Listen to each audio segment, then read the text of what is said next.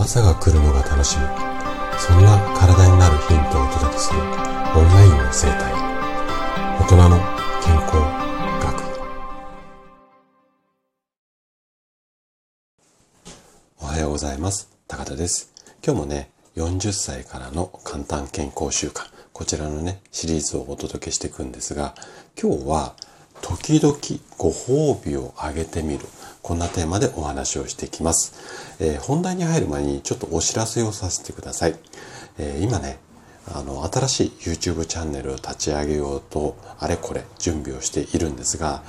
通常のね、私がこう、健康情報を発信するっていう、まあ動画もそうなんですけれども、私の生体院に来院されて症状が改善した。あとは調子が良くなった。こういった患者さんの声っていうのもね、動画でね、ちょっと紹介していこうかなというふうに考えていて、で、その患者さんとのね、対談の動画の、まあ、撮影が今さっき、ちょうど今さっき終わったところです。でこちらの動画ね、来月にはこれから編集やるので、来月にはね、あのー、皆さんにご覧いただけるかなと思いますので、ぜひね、そちらも楽しみにしておいてもらえると嬉しいです。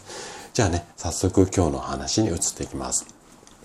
私がね、日々生体院で患者さんと接し接してこうお話をするときに一番気をつけていることがあります。それが、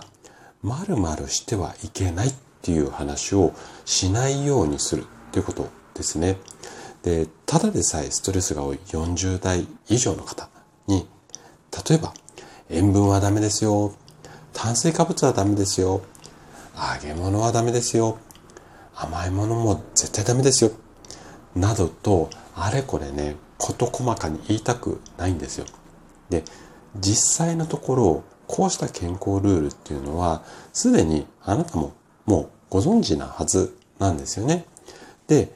健康診断の結果を見ながら、お医者さんに警告めいた口調で、まあ、聞かされている人も、もう絶対ね、この数値があれだから甘いものダメですよって言われてる方も少なくないと思うんですよ。で、同じ私は医療の現場に立つ身として思うのは、こうしたね、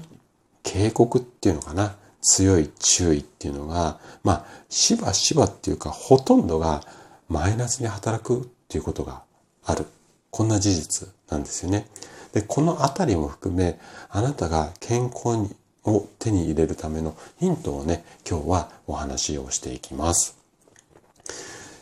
例えばなんですけれども、もともと揚げ物とかファーストフードをあなたが好きだったとしましょう。で、そんなあなたが頑張ってヘルシーな生活を目指そうとすると、普段は頑張れてるんだけども、ずっと我慢我慢我慢我慢我慢を重ねていくと、ある時突然この反動が来て前よりさらに不健康になる危険性こんなものがあるんですよね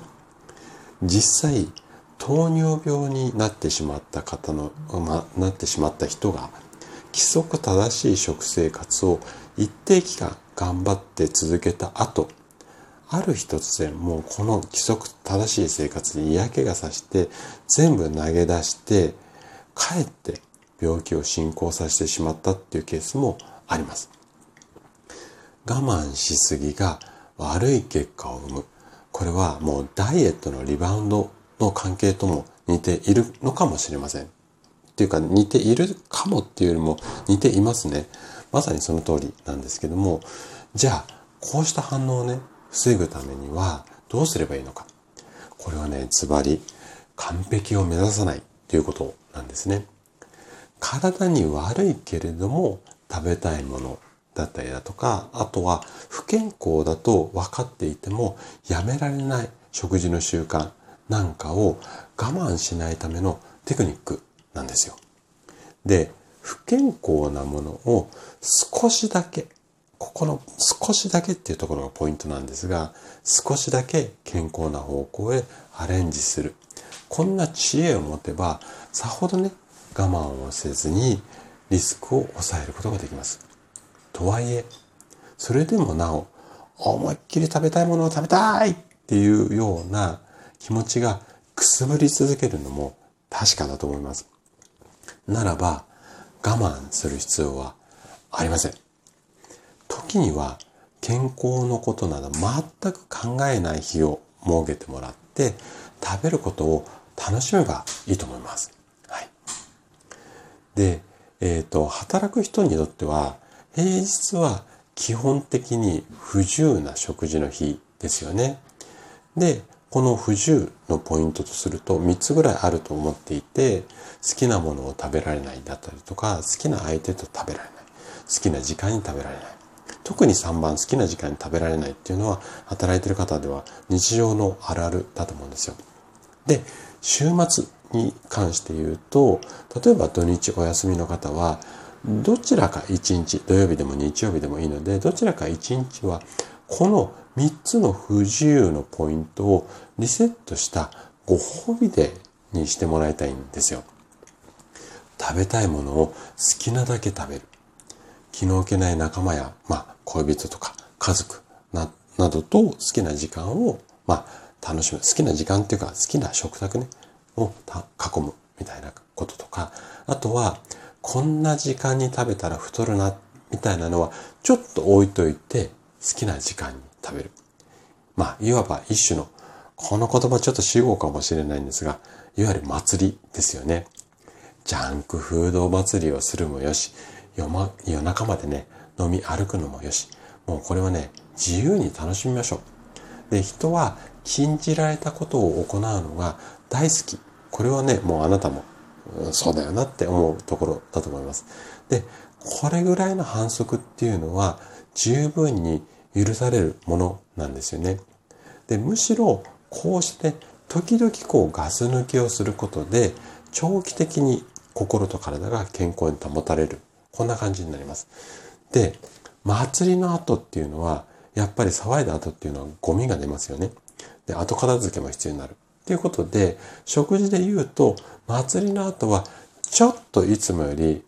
食べる量を少なめにしてもらったり、腹6分目とか5分目にしてもらったりだとか、あとは脂っこいものをお休みをして、で、えっ、ー、と、少しヘルシーなものに変えてもらったりとか。なので、えっ、ー、と、1日とか1食単位じゃなくて、1週間単位、週末どかって、うんと、はめ外すんだけども、平日は、うん、すごく厳しい生活をして、バランスを取るトータルでいい状態をキープする。こんな感じでね、あの、やっていくといいんじゃないのかなっていうふうに思います。はい。ということで、今日も最後まで聞いていただきありがとうございました。今日の話がね、あなたの健康のヒントになれば嬉しいです。それでは、明日の朝7時またお会いしましょう。今日も素敵な一日をお過ごしください。